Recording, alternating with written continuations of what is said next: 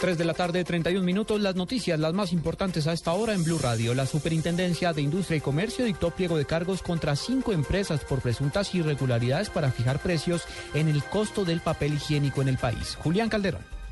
La Superintendencia de Industria y Comercio formuló pliego de cargos a cinco empresas por presuntamente haberse caracterizado para fijar los precios entre los años 1998 y 2013 de productos como papel higiénico, servilletas, toallas de cocina y pañuelos para manos y cara. Las empresas investigadas son Productos Familia, Colombiana, Kimberly Colpapel, Papeles Nacionales, Cartones y Papeles de Risaralda y Draper Sandina, como lo indica Pablo Felipe Robledo, Superintendente de Industria y Comercio. La Delegatura para la Protección de la Competencia de la Superindustria efectuó en el mes de julio del 2014 visitas administrativas de inspección en varias empresas del sector, en las que recaudó importante material probatorio, documentos, emails, testimonios, entre otros. Adicionalmente, se formuló pliego de cargos contra 42 funcionarios y exfuncionarios de estas empresas que habrían participado del presunto caso de cartelización. Julián Calderón, Blue Radio.